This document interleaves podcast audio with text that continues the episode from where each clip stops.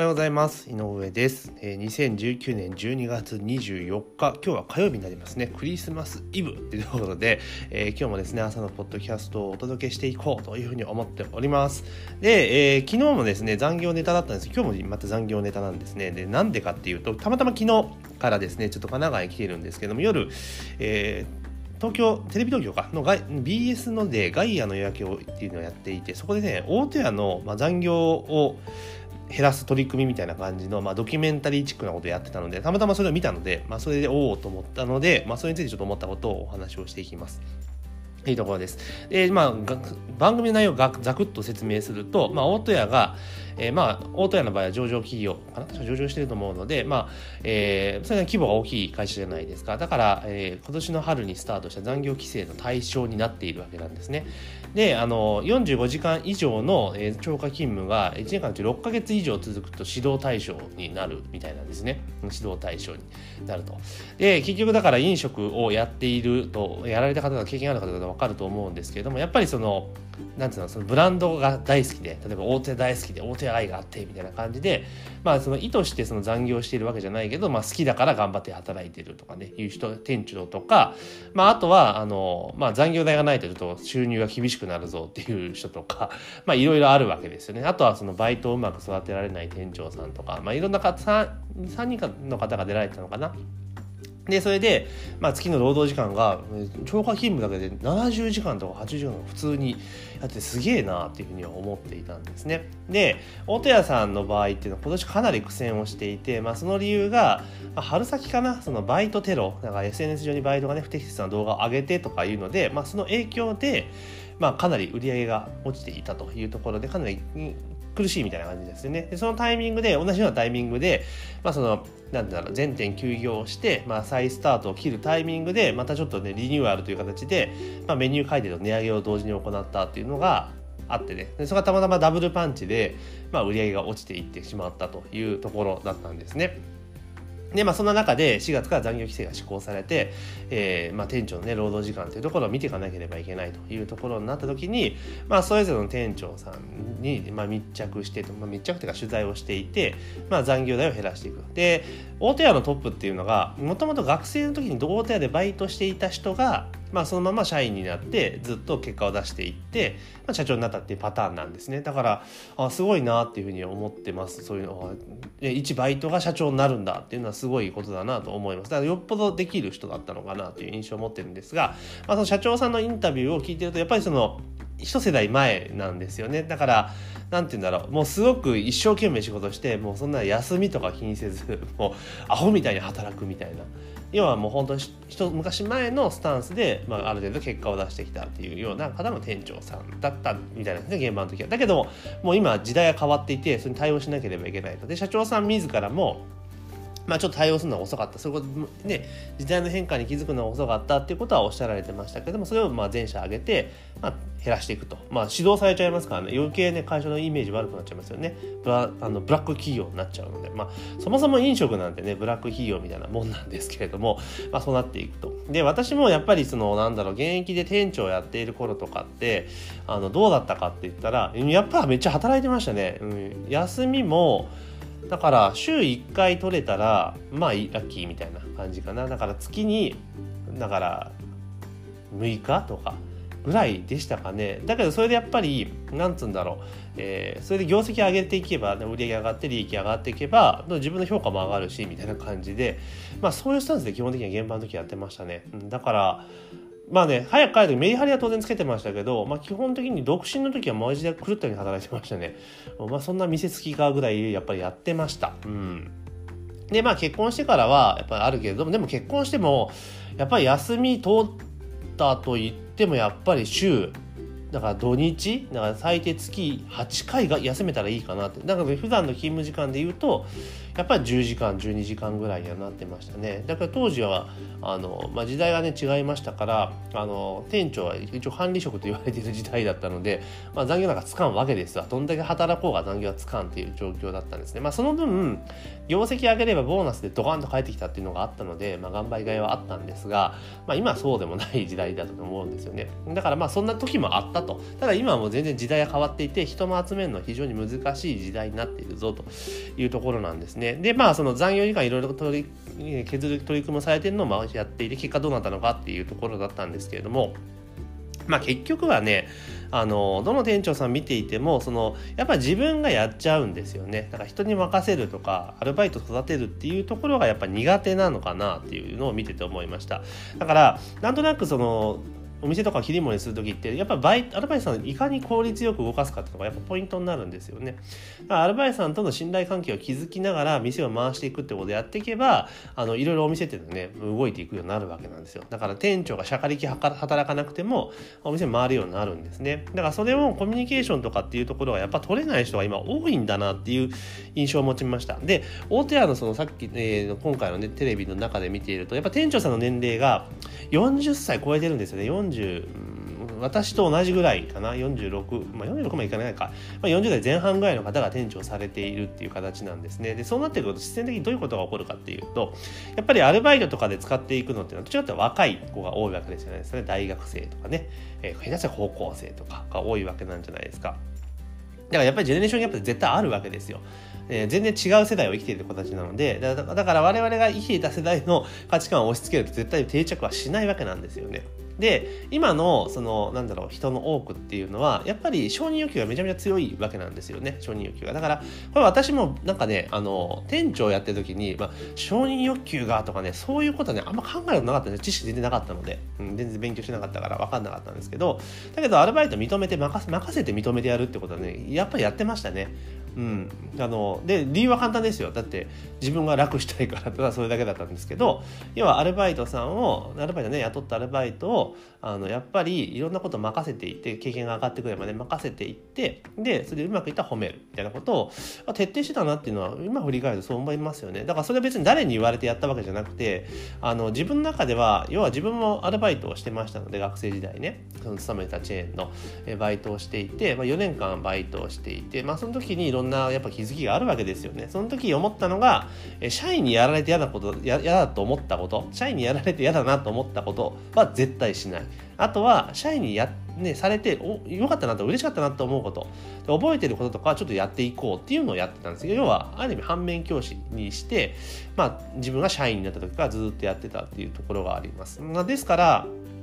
あの人に困ったことって正直ないんですよ。現場でえー、約10年間勤務してましたけど人に困った時っていうのはほとんどないですね。もちろんその赴任直後はね 人がいないとか、えー、そういう中でやっていたことが多かったのであの結構ね最初はしんどいですよ。だから着任当初はね大概あの私4点で現役の時担当したんですけれども、まあ、いずれもねかなりヘビーな店を担当させられささせられましたって言い方おかしいんですけれども、まあ、担当したと。でどのみちあの売り上げ高くて人がいないとかね。うん、あとは、えー、オペレーション悪くて売り上げのなんか天井が決まっちゃってて全然、えー、上げ伸ばしてないとか、まあ、あとは、えー、そもそも店がちょっとねおかしなことになってるよみたいなことの店をほぼ担当したかなと思うんですけどどの店もおおむねですね3ヶ月あれば店はなんとかなりました、うん、なん3ヶ月。だ今言った、まあ、お店の仕組みをちゃんと作っていって今なんか承認欲求を満たすような形でアルバイトに権限移譲して任せてで褒め褒めある意味褒めるですね。承認欲求を満たすってことを繰り返しやってたら、まあ、大体3ヶ月もあればねお店ってなんとかなっちゃうんですよ、うん、店主は頑張らなくても。ただ私の中であったのはその最初の3ヶ月間みたいなのはもうほんとしゃかりきやってましたね、うん、あだからあのよくあとね自分がだから自分の後輩とかが入ってきたりとかあと本部に行ったりとかした時に後輩とかによく言ってたのは着任当初が勝負だと。うん、だから着任してから3か月はもう死ぬ気で働けっていうのを言ってました。見たらパワハラですけどね、死ぬ気で働けと。だからとにかく自分が仕事めちゃめちゃしてるっていう印象を見せなさいと。バイトに見せつけなさいっていうことをよく言ってました。で、そのバイトに対して仕事してるって見せつけるっていうのは何かっていうと、あのデスクに座ってね、えー、例えばあの事務作業をしてるところではなくて、オペレーションに入ってるのやれと。うん、だから例えば私の場合ドーナツ屋さんだったので、あのまず朝厨房入ってねドーナツいっぱい作れと。でそこの働いてるバイトの誰よりも早く誰よりも綺麗に作るってことをやれと。でそれをやって昼のピークになったらあの必ず、えー、接客に出ろと。でおあの例えばねおとおおいちゃんとかね、まあ、男の子があのイケメンだったら別ですけれども、まあ、セールスってあんまねお客さんがやっぱ良くないわけですよね。だからもうフロア出ろと。でとにかくお客さんと対応あの接客ではないけれどもフロアで例えばバッシングをしたりとかね、えー、フロア管理をしたりとか、まあ、そういうことやりなさいっていうことをよく言ってまして、まあ、自分ももちろんやよくやってました。最初の3ヶ月ぐらいいたんだけど、うん、やっている。でそれをやってると何が起こるかっていうとあのアルバイトとかからするとねあこの店長さんってめちゃめちゃよく働く人なんだっていう印象がつくんですよ、うん、印象がつくんですね。で実際にやる人なんだっていうのが見えてくるわけなんですよ。でよくね誰でもそうなんですけど自分やらないのにあれやれこれやれっていう人って多いじゃないですか。でも絶対やりたくないじゃないですか。お前できてねえじゃんかよみたいな感じになるんですよ。だけどそういうふうな形のスタンスで最初やっとくとそれがね言われなくなるんですよね。まあ店店長はそこまでやってるからやらなあかんよなみたいな話になっちゃうわけなんですよね。うん。で、まあ、それを3か月ぐらい続けておくと当然その中で自分がただただ単純に社会的に働くだけじゃないじゃないですか。当然あの気づいた方とかをアルバイトさんとかに OJT していくわけですであこれこうした方がいいよねみたいな感じでやっていくわけですよ。でそれであこれすげえよかったよかったすげえよくなったね褒めてめちゃめちゃ褒めるってことをあのね3か月ぐらい続けとくとあのお店ガラッと雰囲気変わるんですよ。でよく言われたのがお客さんから本当お店雰囲気変わりましたねってことはよく言われました。あの担当してるお店行くとこ行くところで、うん、すごく明るくなって雰囲気良くなったと思いますよ。また聞こえると思いますって言っていただけると結構多かったんですよね、うん、だからそうなるんですよ。でその社会金3か月間ね一生懸命やるともちろんその後ね事務作業とかもあるのでやっぱ労働時間はかなりかさみます。結構費用かかります。だけどあのそれぐらいやっておくとですね何が起こるかっていうとあのアルバイトさんとかもその褒められたいっていう欲求が高まるのでいろんなことね自分が取り組むようになるんですよ。で言ったことも素直にやるようになるんですね。うん。やっぱ褒めてもらうとね嬉しいからなんですよ。で承認欲求が満たされるからなんですね。で今のあの世の中の中で言って褒められることってありますかってことなんですよ。多分ほとんどないと思うんですよね。うん、なんかねツイッターとかねああいうとこでねなんか言ったらすぐねこうやんのやんの言うてくる人もいたりとかそうじゃないですか。だから褒められることってめちゃめちゃないんですよ。だけどちょっとしたことでもいいので褒めてあげるとね多分ね一気に変わるんですね。でそれがまあ1回2回じゃなくてずっとやっていくと、まあ、気分が良くなってくる。そうすると仕事が楽しくなってくるんですね。で人間ってあのやらされてる時ってやっぱり全然ねダメなんだけれども自分がね自発的にやろうとしてる時ってすごく頑張れるしあのすげえ長い時間働いてもねあのね疲れないんですよね、うん、やりたいことやってるからっていうことを3ヶ月間ぐらいやるんですよ。で、そうするとね、あのそういうのは、あ、この店長すごくや、えー、働く人だなっていうの感じになるので、で、フェードアウトして、時間、自分の勤務時間減らしてっても、そのイメージが強強烈に残ってるから、すごい店長さん仕事するっていうふうに見てるんですよ。うん。で、もちろんね、そこでね、そういうイメージを作った後に、あの、全然働かなくちゃダメですよ。ダメです。だから、その後は、どうしてかというと例えば自分の勤務時間内の時にねピークタイムとか出てくるじゃないですか。でその時に必ずお昼とかねそういうランチでお店がバタバタフロアする時はもうフロアに出て接客に出てねお店をうまく回していくってコントロール作業指示をしたりとか褒めるって作業をしていく。でやっぱ忙しい時の方がいろいろ大変じゃないですか。その時やっぱアルバイトのモチベーションを上げていくってこと結構重要なので、まあ、そんなことをやっていくと。でそれが引いたらまた戻って作業する。っていうことをやっていくとあのそのねその強烈なイメージが残ってるのはすごく働くなってアルバイトなんてその何て言うんだろう。24時間ずっと見てるわけじゃないじゃないですか。その瞬間その瞬間なのでで自分たちが忙しくて大変な時に一緒にやってくれてるっていうことが結構重要なんですよ。でその時だけに今度は絞って業務をするようになるとあの例えばその最初の3ヶ月はね本当に毎日、えー、例えば10時間とかね働いたとするじゃないですか。でそれがその後ねその3ヶ月過ぎてある程度よくいけるなと思った時に例えばですよ毎日の勤務時間が例えば、えー、8時間全体見せる時間8時間にしてでうち、えー、表でね例えばダイニングとかでガリガリ働働く時間が例えば2時間だとするじゃないですかだからさ最初はね10時間だから8時間減らしてるわけですよ1日あたりでそれでも働いてるなっていうイメージになるんですね。うんっていうところなんです。で、あと、よく心がけていたのが、私が入って、やってた頃っていうのは、セールとかいうのがね、まあ、あったわけですよ。えー、月に1回。あったわけですね。で、セール、まあ、セールね、平日はね、まあ、ぼちぼちなんで、土日はやっぱ忙しいじゃないですか。で、そのセールの時はもう本当前みたいに、その最初の3ヶ月みたいに、アホみたいに働くと、いうことをやってました。